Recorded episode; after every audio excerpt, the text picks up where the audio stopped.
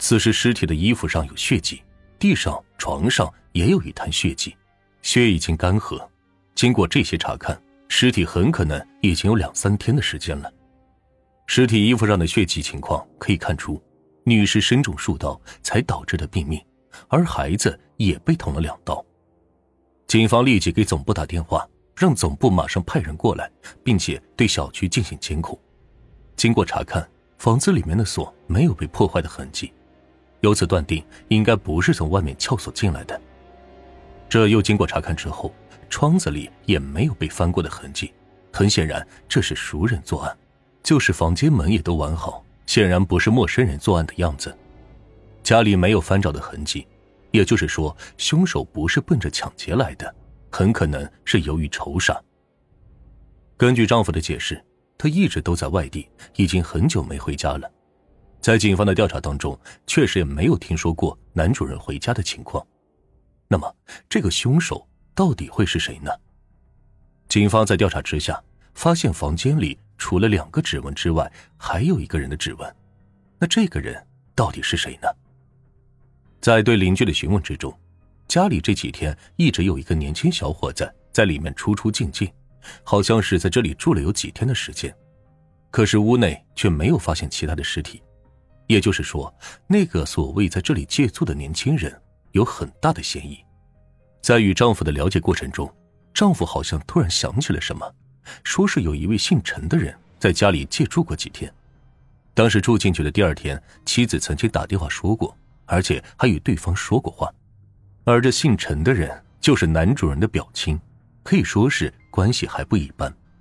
当时对方没有地方住，又到家里看，所以就让其在家中住下。警方得知这个消息之后，迅速发出通缉，并且追查陈某的下落。在警方赶到陈某老家时，陈某并不在家，而在家的只有他爷爷和奶奶。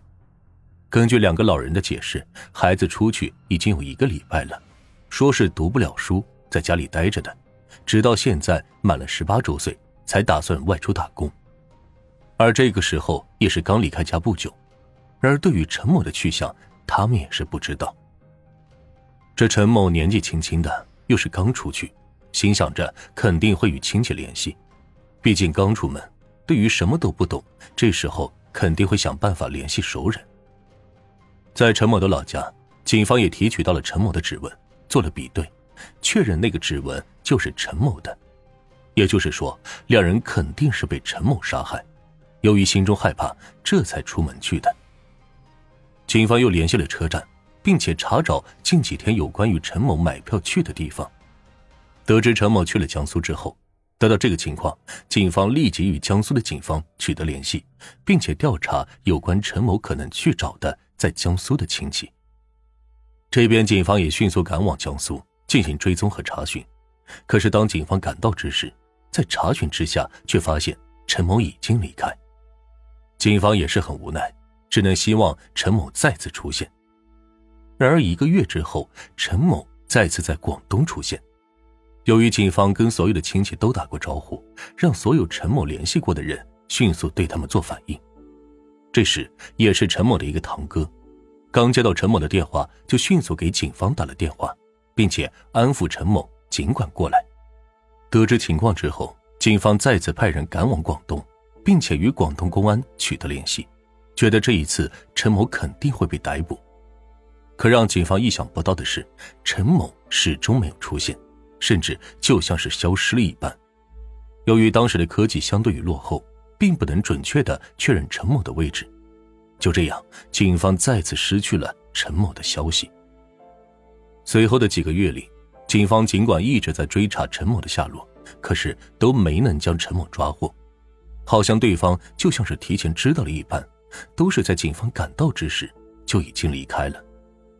然而这一件案子就这样一直被拖着，虽然警方很无奈，却也找不到陈某的踪迹，加上陈某很狡猾，甚至很警惕，这让警方苦恼不已。就这样，时间一直拖到。二零二零年，也就是事件发生的二十年之后，然而此时一个电话再次提起了当年的事情，说是在广东省深圳市某个工厂里见到了一个说是自己是四川人的人，可说话却一直有些像山西口音的人。关键是与二十年前的案子的凶手有些相像，这让警方很是惊讶。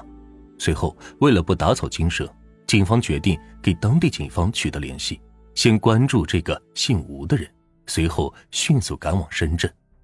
在赶到深圳之后，警方来到那个厂里。果然看到那个说是四川的姓吴的人，跟嫌疑人陈某长得十分相像。随后，警方将吴某人逮捕取证，并且将吴某人的指纹取证。经过取证之后，发现确实与陈某一样，证明这吴某就是当年的嫌疑人陈某。当被警方抓捕的那一刻，陈某甚至都有些愣住了。听到警方说是山西派出所，陈某这才清楚，心中也释然了。也许是想不到自己时隔二十年之后还是会被抓，他当时深深的叹了一口气，像是把这么多年埋葬在心底的那份怨气给吐了出来。此时的陈某已经有了家庭，有了自己的儿女，并且多年以来一直没有与家人联系，直到现在被抓。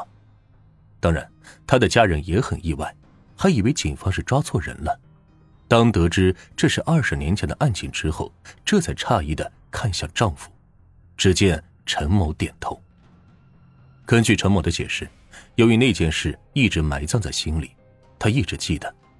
陈某也交代，当时他居住在老表家里，刚开始还觉得表嫂对自己很不错，但是后来经过两天相处下来，他感觉到表嫂的处事风格很不喜欢，但是又由于居住在他的家中，也不好说什么。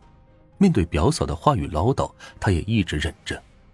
但是没想到的是，自己实在是忍不住了，加上年轻气盛，想到了杀人的事情。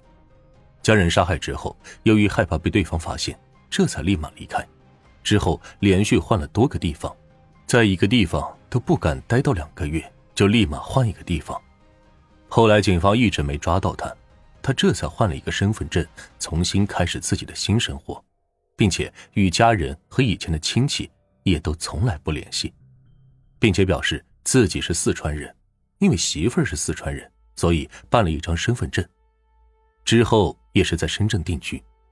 这么多年过去了，他甚至都想不到警察还是来了。